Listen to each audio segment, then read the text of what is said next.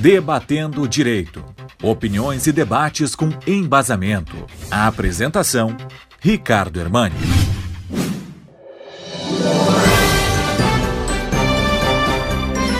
É, começa a valer a decisão da Agência Nacional de Saúde Suplementar, né, a ANS, que acaba com o limite de sessões com psicólogos, fonoaudiólogos, terapeutas ocupacionais e fisioterapeutas. Como era antes, né, antes do, do dessa segunda-feira? É, havia limites de consultas né, em relação a estes profissionais. Né? Por exemplo, é, fisioterapia Percebam, apenas duas consultas por ano para cada doença apresentada pelo paciente. A gente sabe que duas sessões de fisioterapia é praticamente inócuo, né? O fonoaudiólogo, é, 24 sessões ano para pacientes que se enquadravam em 11 condições, em 11 é, doenças específicas, como pacientes com uh, fenda labial, dislexia, apneia do sono, queimadura, enfim, havia uma restrição de sessões e uma restrições de situações. Né? Psicólogos, né?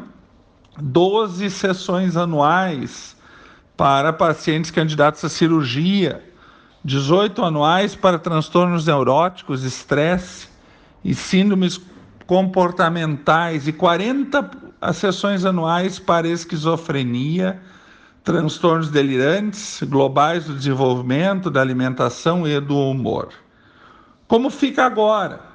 Agora não há mais limitação e envolve todo o conjunto de doenças da chamada Classificação Internacional de Doenças, a CID.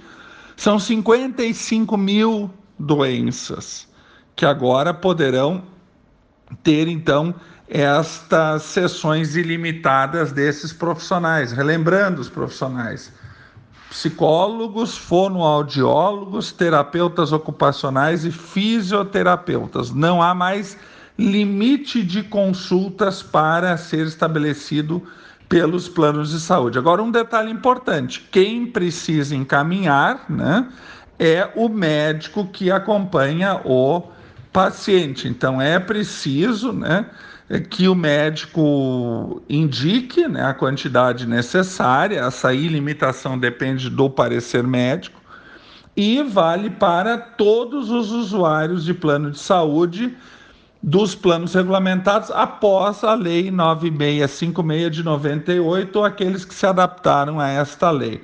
Os anteriores a 98 precisam fazer uma negociação específica com o seu plano de saúde.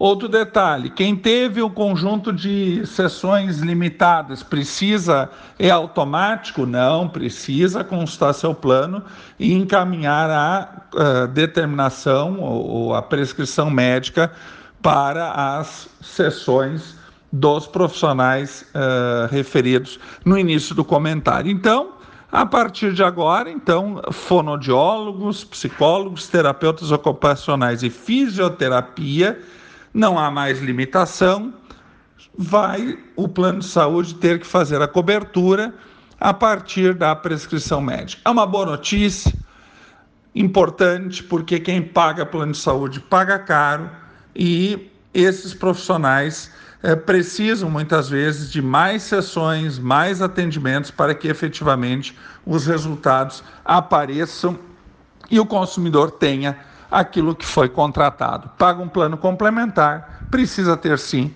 o tratamento necessário e sem as limitações, haja vista que quem determina a quantidade necessária é o médico que acompanha o paciente. Um abraço a todos, uma ótima semana e até a próxima segunda-feira.